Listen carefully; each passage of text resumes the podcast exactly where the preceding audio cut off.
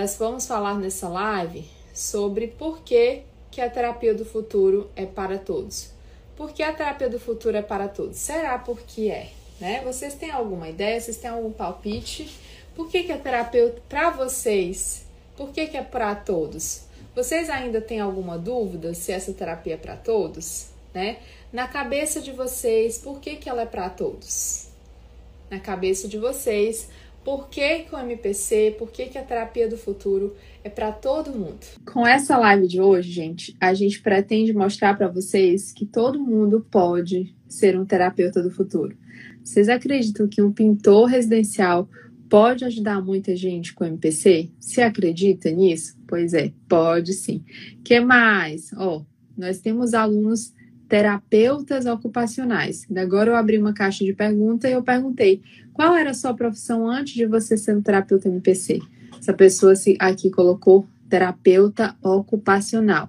Técnica de enfermagem, professora, licenciada em, é, em História e pós-graduação em Saúde Pública. A ONET é técnica de enfermagem, professora, licenciada em História, pós-graduação em Saúde Pública. Aqui nós temos uma fisioterapeuta que está inscrita na turma 9. Muito bem-vinda! Seja muito, muito, muito, muito bem-vinda. Oh, eu já era pastor e psicanalista. O Gessé era pastor e psicanalista. E aí eu quero explicar agora para vocês, né, do porquê, né, que essa terapia é todo para todo mundo. Porque essa essa essa profissão, né? Quando eu, quando eu comecei a entrar no mundo das terapias integrativas, eu comecei. Primeiro curso, primeiro curso que eu fiz na vida foi de uma coisa chamada terapia crânio-sacral. Excelente. E a maioria daqueles cursos que eu fazia era para fisioterapeuta ou para psicólogo. Só que algumas pessoas que não eram psicólogos e nem fisioterapeutas, não, que não podiam e queriam muito estar ali, tinham muita aptidão para estarem ali, mas não podiam, né? É, porque o que eu sei disso, porque eu conheço muitas pessoas, inclusive eu tenho uma tia é, que ela é minha terapeuta de vida, e todo curso que eu fazia eu queria levá-la, e alguns eram limitados, né? Porque ela não era da profissão terapeuta não era da profissão fisioterapeuta. E aí a gente não podia fazer. É, então, quando o método Procure Cicatrizes foi desenvolvido, ele foi justamente desenvolvido pensando nas pessoas. Nas pessoas é, que têm um terapeuta interno. Todos nós temos um terapeuta interno todos nós aconselhamos uma pessoa ou outra, né? Alguém, o Jessé falou aqui, ó, eu era pastor e psicanalista. O que que um pastor faz? O que que um padre faz? Ele, ele faz aconselhamento espiritual, né? Faz a terapia espiritual, seja lá como seja chamado. É, mas às vezes essa terapia espiritual ela fica limitada quando a gente só olha para o espiritual. Porque o espiritual não é tudo. Concordam? Tem muita gente das igrejas que sofrem de depressão. E elas são mega apaixonadas, leem a Bíblia todo dia, realmente são entregues a Jesus, mas tem depressão, tem ansiedade, tem dores no corpo, tem dores na alma. Isso é e aí a gente vem com essa crença, é falta de Deus, é não sei o quê. E aí muita gente da, das próprias igrejas vão gerando esse, é, é, essas falas preconceituosas, né? Nesse sentido. E as pessoas ficam se sentindo mais culpadas ainda, porque ela fala, nossa, não é falta de Deus. Eu tenho Deus dentro de mim. Eu acredito em Deus. Ele está dentro de mim. Enfim. Então, a gente, só que é um ser humano que passou por traumas, vivências, experiências. Só que quando você não sabe atuar, só um direcionamento espiritual, né, é, para a pessoa realmente se aprofundar mais na palavra ou nas atitudes, a gente não consegue, E aí fica limitado. É, fica limitado nessas questões. E aí, às vezes, até você pode perder o fiel naquela igreja, porque aquele fiel ele fica com vergonha de estar lá doente, porque ele fica com vergonha e vem o julgamento, o apontado dedo das pessoas é falta de Deus, né? É, olha só, alguém falando aqui que tem uma tia pastora que já sofreu com depressão. Então, quando você tem um direcionamento é, certo, né, e dentro da formação do método Procura Cicatrizes, nós realmente procuramos formar terapeutas do zero para que as pessoas entendam e, e vão e possam ir profundamente nas raízes do outro, a gente consegue olhar. Aí vamos para cá para uma fisioterapeuta. Eu sou fisioterapeuta. Por que que também é para fisioterapeuta? Porque nós fisioterapeutas a gente trabalha com o corpo e o corpo é a mente. Nós trabalhamos com técnicas respiratórias, e aí tem vários nichos dentro da fisioterapia que a gente pode atuar. Todos eles nós tratamos de quê? De seres humanos. Que existe uma alma, existem emoções, existem percepções por trás daquilo que o paciente vem nos mostrar. E, e às vezes a gente fica limitado com as técnicas de fisioterapia. E você não consegue eu já fiz tudo e o paciente não melhora. Eu fazia também em alguns pacientes de tudo. E olha que eu era uma ótima fisioterapeuta também. E aí a gente não conseguia resultado. Por quê? Porque tinha a ver com as percepções, com as emoções, né? E a paciente fala osteopatia, não sei o que, faz mil técnicas e nada melhora. E quando a gente faz assim, ó, plim, parece que tudo acende e o paciente melhora rapidamente. Por isso que o MPC também é para fisioterapia. Alguém falou aqui que é comerciante. Sou comerciante antes de ser terapeuta MPC. Por que, que o MPC também é para comerciante? Porque o comerciante é ser humano. Ser humano lida com gente. Seja para ele atuar no comércio, seja para ele atuar com as pessoas, né? Quando você é comerciante, você conhece muita gente, você conhece muita gente, você conhece muitas histórias. Você é que nem um, um, uma terapeuta. As pessoas vão lá e as pessoas, o jeito que elas se vestem, do jeito que elas estão, isso tudo manifesta como que elas estão emocionalmente o jeito que as pessoas estão se vestindo, como elas estão se portando, tudo vai manifestando como que está hoje o dia dela, como que está hoje as emoções dela, como que ela está se portando, né? É, geralmente vem pessoas que falam dos seus maridos, falam do seu relacionamento de casal, fala da sua vida, né? Tem pessoas que ab se abrem e aí, mais uma vez, Daí a importância de sabermos conduzir de uma forma ideal, de uma forma eficaz, de uma forma que a gente consegue encontrar a raiz emocional desses sintomas, já desse sintoma, dessas queixas, desses bloqueios, já no primeiro atendimento. Bancário, nós temos alunos bancários, nós temos alunos empreendedora, olha só, né? empreendedora, nós temos alunos que mais, que mais, tudo isso é o MPC. Sou analista de RH. Ah, alguém está perguntando, talvez essa pessoa está chegando agora. Por favor, fala sobre o MPC, o que, que é? O MPC significa Método Procure Cicatrizes, tá? Método Procure Cicatrizes, que é um método que te ajuda a procurar as cicatrizes emocionais que estão no paciente, né? E o objetivo do MPC é procurar pró de proatividade e cura de autocura. Então, proatividade na autocura do paciente. Então, o paciente ele mesmo vai ser proativo na autocura e você vai procurar as cicatrizes. Então, tem esses dois significados, tá? procurar a cicatriz e proatividade na autocura da cicatriz. Então, tem todos esses significados. E tem um outro significado. MPC significa mobilizar, positivar e cicatrizar as emoções. Aquilo que está dentro, que não está curado, e a gente vai mobilizar e ajustar para que essa cicatriz não incomode mais, não gere mais um defeito no sentido físico ou emocional. Não gere mais uma emoção, não gere mais um sintoma por estar desestabilizado, tá?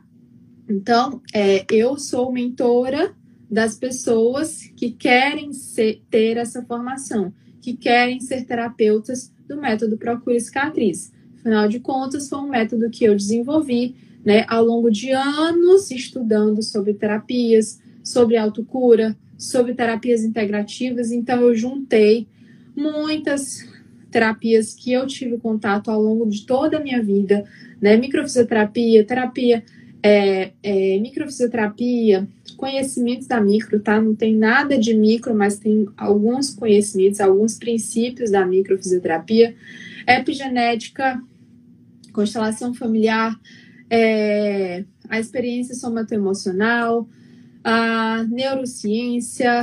Bom, a gente tem muitos fundamentos, todos esses fundamentos que formam a base do método Procure Cicatrizes, e ele tem o objetivo de encontrar já no primeiro atendimento a origem emocional de qualquer doença, de qualquer sintoma, de qualquer bloqueio. Isso mesmo, no primeiro atendimento. E hoje nessa live a gente está mostrando para vocês por que, que a terapia do futuro é para todo mundo. É isso. MPC significa mobilizar, positivar, cicatrizar e significa também método procure cicatrizes, tá?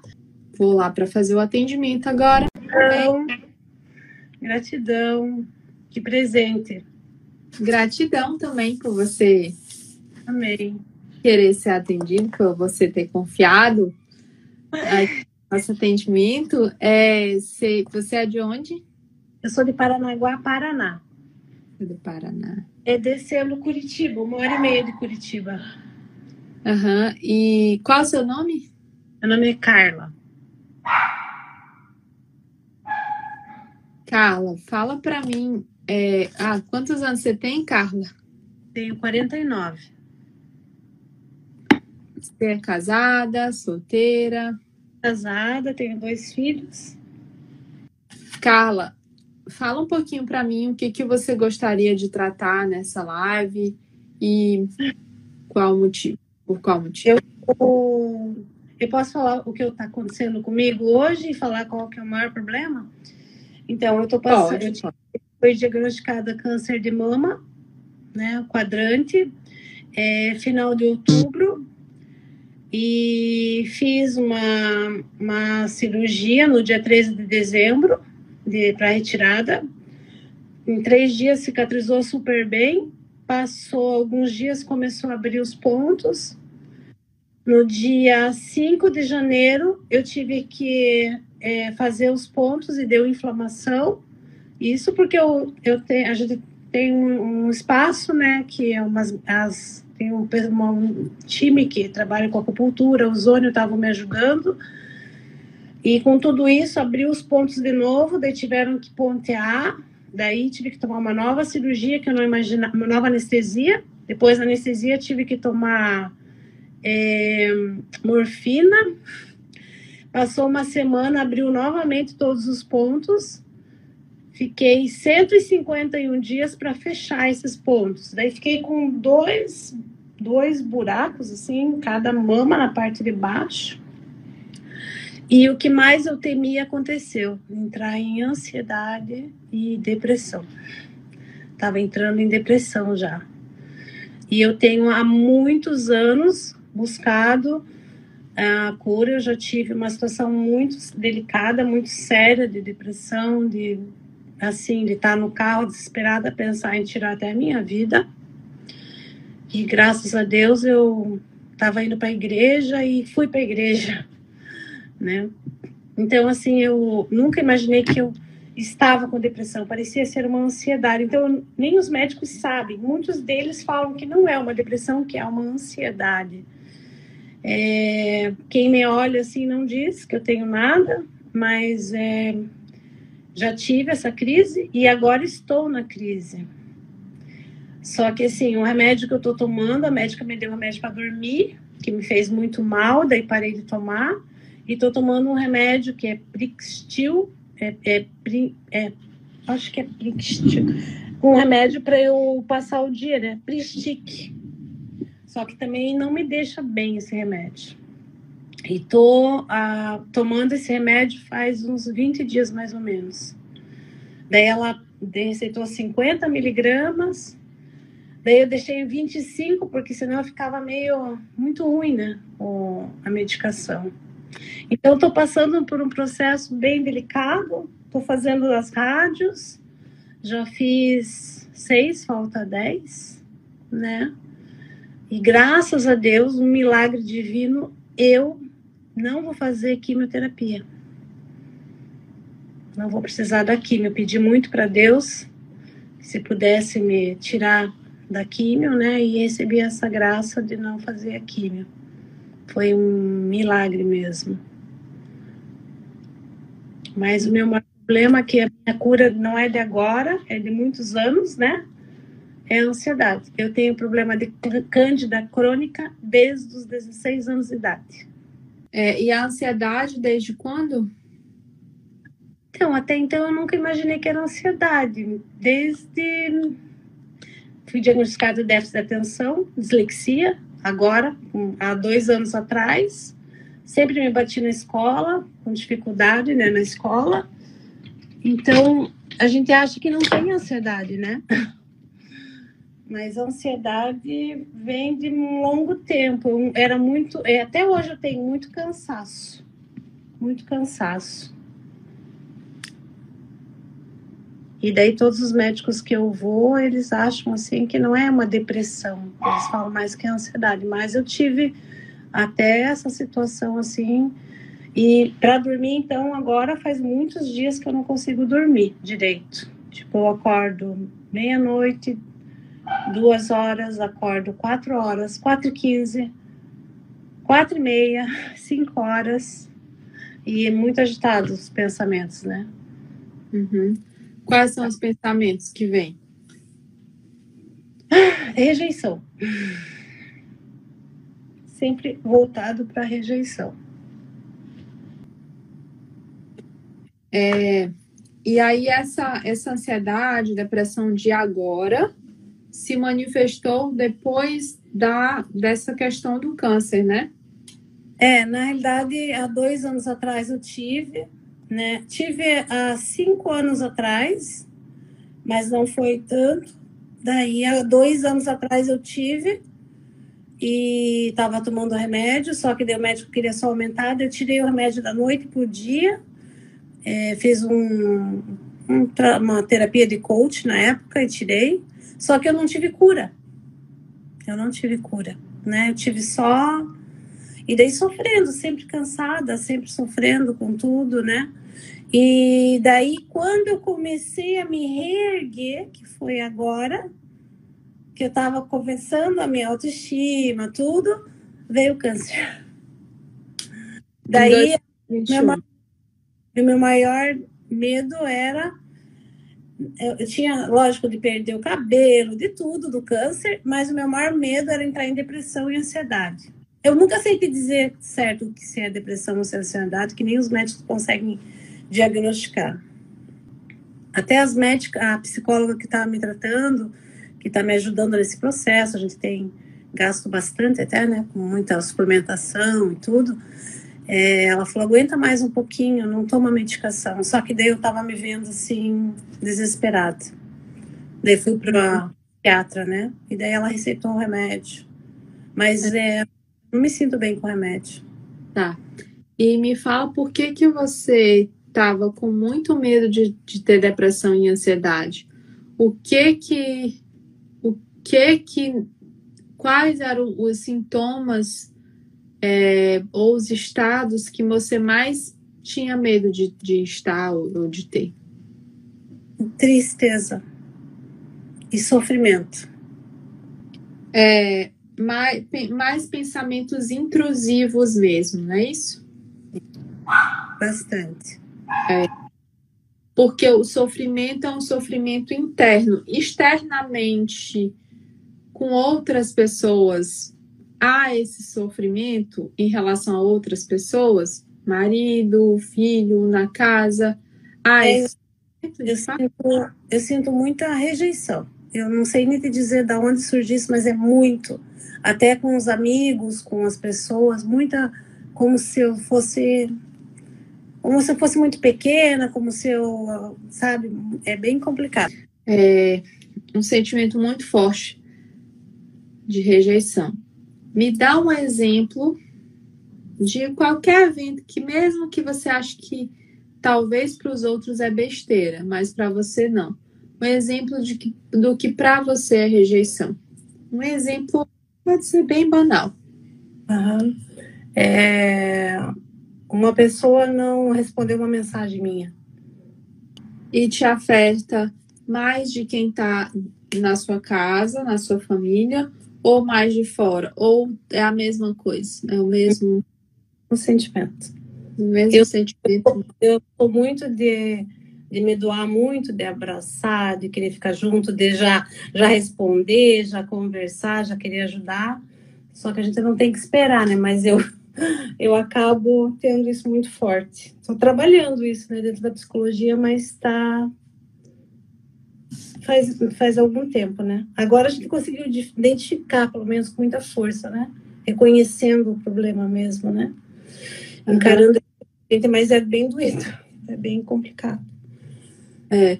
E qual o lado do, da mama que foi atingido? Lado esquerdo que, que você sabe que aconteceu quando você tinha dois anos de idade, nesse contexto de rejeição? Dois anos de idade? Sua irmã nasceu, você tinha quantos anos? Três anos. Quando eu tive três anos e meio, três, três anos, eu minha mãe me deixou na casa de, de uma, uma tia e quando eu tinha 37 anos que eu fui identificar isso. Eu lembro de eu num beliche e meu primo, que era bem mais velho, tipo, abaixando minha calcinha. Com três anos. Tá, ela deixou mesmo só para você passear lá ou para você ficar lá uns dias? É que minha irmã nasceu e daí eu tive que ficar lá. Ah. Hum. E você ficou alguns dias lá? Eu não lembro. Devo ter ficado, sim. Acho que é o tempo da minha mãe, né, é, voltar. Uhum. É, com dois anos, de dois para três, então sua mãe engravidou da sua irmã? Uhum. Uhum. Sua convivência e o relacionamento com a sua irmã é bom? Hoje, com tudo isso que está acontecendo, sim, mas ela não era muito. A gente, né? Ligado. Teve muita ligação. Hoje a gente está mais se aproximando, né? Uhum, ela tá. tem ciúmes de mim. Nem... Mas nem sempre foi assim, né? Hum. Tá. Até, até ela mesma se pergunta, né? Esses dias ela se perguntou com uma amiga dela, perguntando o que, que nós tivemos na infância, nós duas. Daí ela, ela não consegue lembrar e nem eu. Então a gente está meio que se resgatando, né? É. é. Você vai entender algumas coisas aqui. Sua irmã, sua mãe ainda é viva? Sim. Uhum. Como que era o seu relacionamento com ela e como que é o seu relacionamento com ela? Então, eu não me recordo muita coisa quando eu era pequena, engraçado, né? Hoje a, a gente era muito ligada, muito, muito, muito, muito, até eu, eu ter, tive meu primeiro filho. Depois, quando eu tive meu segundo filho, a gente já, né, e eu comecei a trabalhar também, então a gente não estava tão, tão ligada, mas era de falar todo dia. É, depois foi, né, ficando mais eu fui me, me, mesmo na mesma cidade, mas eu trabalhava muito. Hoje, com tudo isso que está acontecendo, a gente está bem próximos novamente.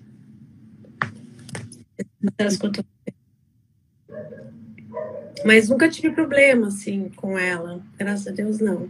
até de todos, acho que, tipo assim, eu sou muito. Era que era mais é, próxima, né? Ok, Carla. Eu, entendi aqui um pouquinho do, do que está acontecendo com você, do que, na verdade, do que sempre veio acontecendo né, na sua vida, na, na sua vida como um todo, né? É, e quando você me fala dessa rejeição, né, é, parece que a depressão e a ansiedade, todos esses sintomas de tristeza, eles permeiam aí hum, dentro dessa rejeição, né? Essa tristeza, o sofrimento e tal.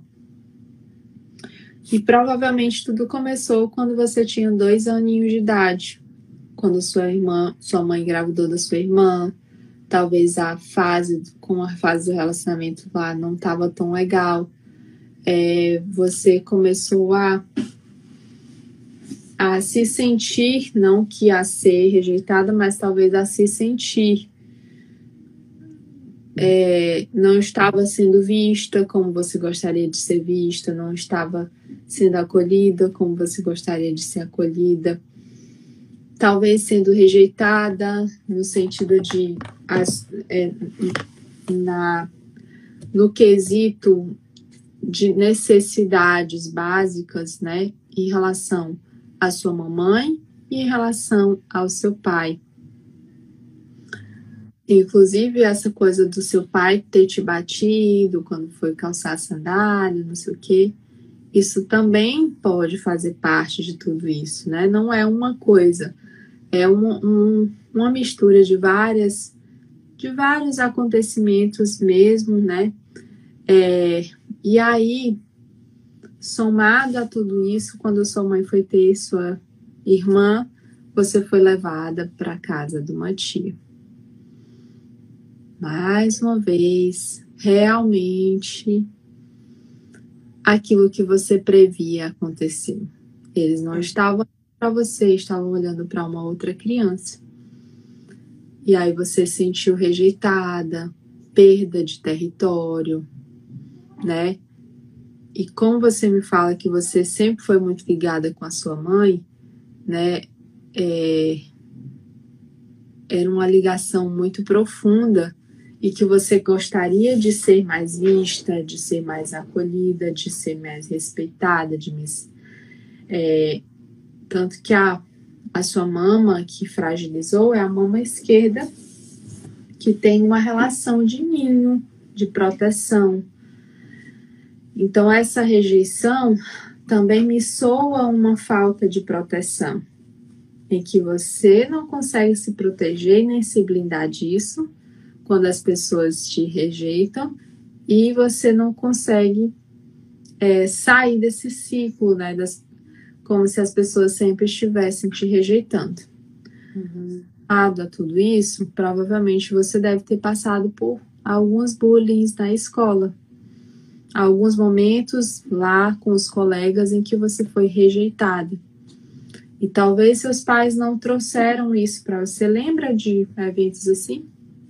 Uhum. Lembra? Eu é, fui, levei, eu levei um tapa na cara de uma amiga quando eu tinha, nem lembro. É, tinha uma professora também que na primeira série eu, ela deu um tapa muito grande na mesa e eu morria de medo dela. Tive muita dificuldade na escola, não consegui nem fazer uma faculdade de tanto medo. Até hoje eu quero estudar, até para o teu curso aí. Eu falei, meu Deus, como é que eu ia conseguir estudar? De tanto problema de querer estudar e não conseguir gravar, né? É... Várias situações, vizinhos que, que furavam o olho da minha boneca, outro vizinho que eu estava arrumadinha vinha fazer xixi em mim. É... Na escola, depois, é... amigas que faziam bullying também. Tive bastante situações.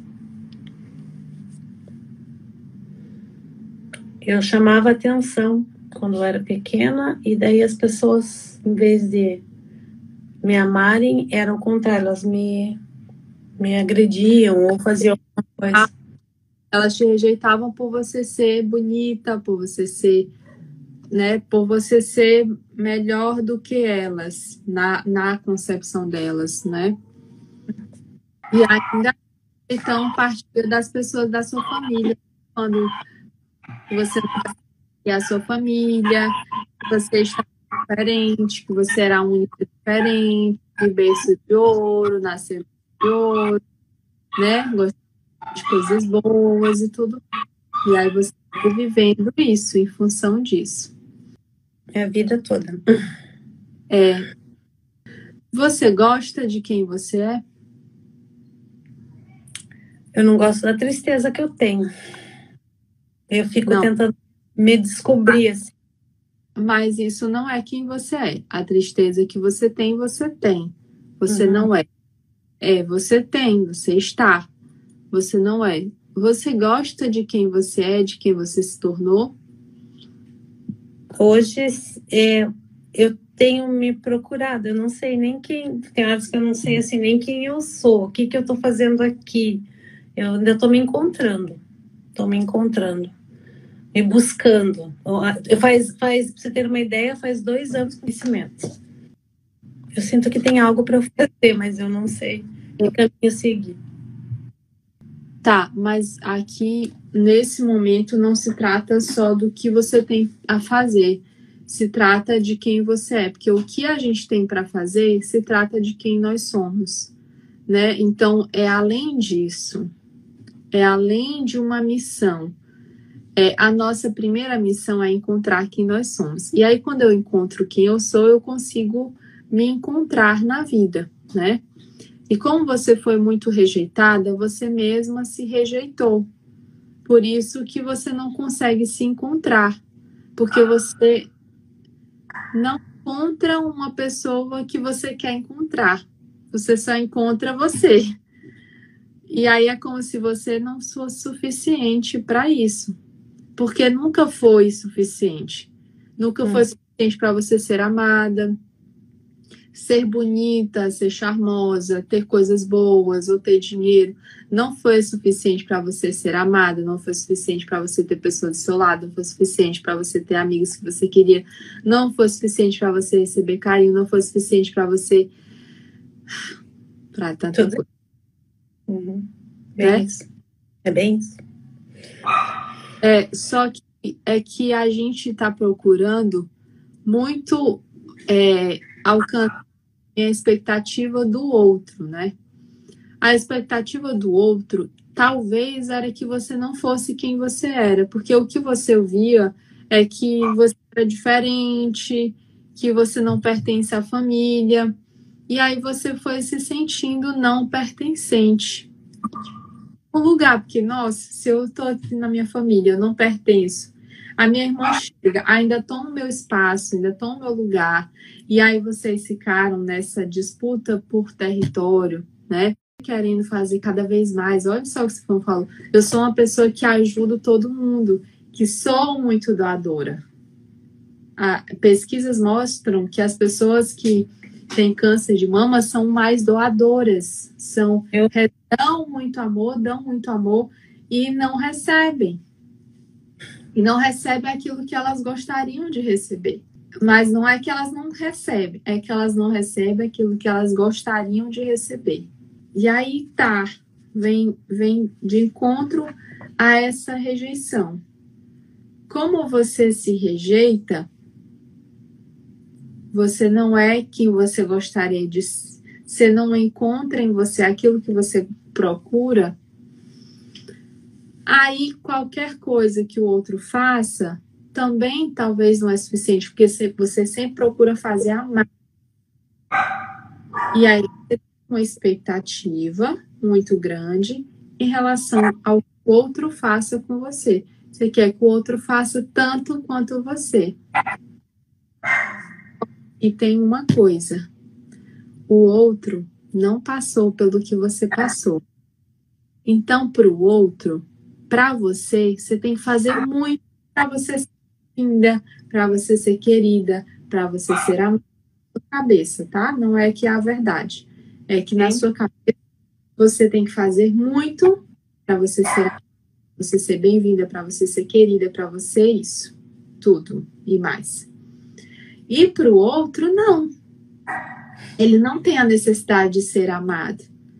Porque talvez ele já é amado, ele já sabe que ele tem o seu amor, não precisa fazer isso tudo para ter o seu amor. Mas na sua cabeça, para você ser amada, você tem que fazer isso tudo aqui. E quando as pessoas fazem isso aqui,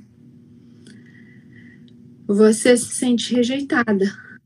Mas eu tô, eu tô abrindo a sua cabeça nesse sentido para te dizer que o outro não passou pelo que você passou. Então, quando ele faz isso aqui, é que na cabeça dele é a mesma dimensão de fazer isso aqui. Não tem a necessidade de fazer isso aqui para ser amado. Ele já se sente. Porque você ama. Você faz muito.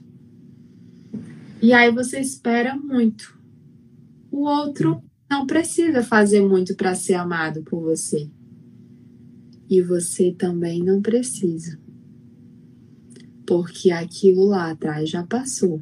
Você uhum. pode fazer agora, mas por você, para você se amar mais, para você se respeitar mais, para você se valorizar. Então faça menos pelos outros e mais por você. Eu espero que eu tenha te ajudado. Agora, com uma tomada de consciência, com essa significação, essa tomada de consciência, vai ser muito mais fácil você dizer: tudo já passou, eu não preciso mais disso.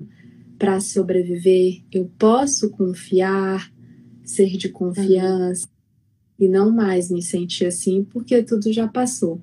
Aquilo era sempre foi uma criação e que essa criação foi levando a outras coisas, né? Como você acreditava nisso, o universo te mostrava, ó, oh, tá vendo? É isso mesmo, tá acontecendo isso.